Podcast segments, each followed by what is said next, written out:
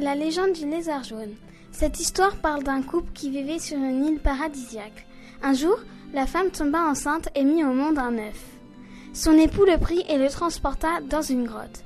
À son éclosion, un, un lézard jaune apparut. Le couple l'appela Moréa et l'éleva jusqu'à qu'il devienne grand. Il était tellement grand que ses parents, pris de peur, décidèrent de l'abandonner sur une pirogue. Il attendit ses parents en pensant à eux. Les minutes passèrent. Il comprit qu'il l'avait abandonné. Le lézard jaune plongea dans la mer. Il dut affronter trois courants. C'est au bout du troisième courant que sa vie défila sous ses yeux. Son corps dériva et alla s'échouer sur les rivages d'Eméo. Cette île était très belle. Sur la plage, des rochers brillaient à la lumière du soleil. À côté de ces rochers, il y avait un bar abandonné. Derrière, une immense forêt de cocotiers. À l'aube, deux pêcheurs trouvèrent Moréa.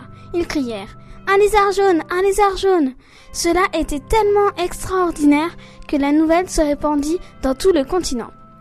Les parents de Moréa l'apprirent et se rendirent sur l'île d'Eméo. Une fois là-bas, ils se rendirent compte que les lézards étaient bien leurs fils. Ils allèrent le dire au roi de l'île d'Eméo. Le roi trouva ça, cela tellement beau qu'il donna le nom Moréa à son île. C'est comme ça qu'Eméo prit le nom de Moréa.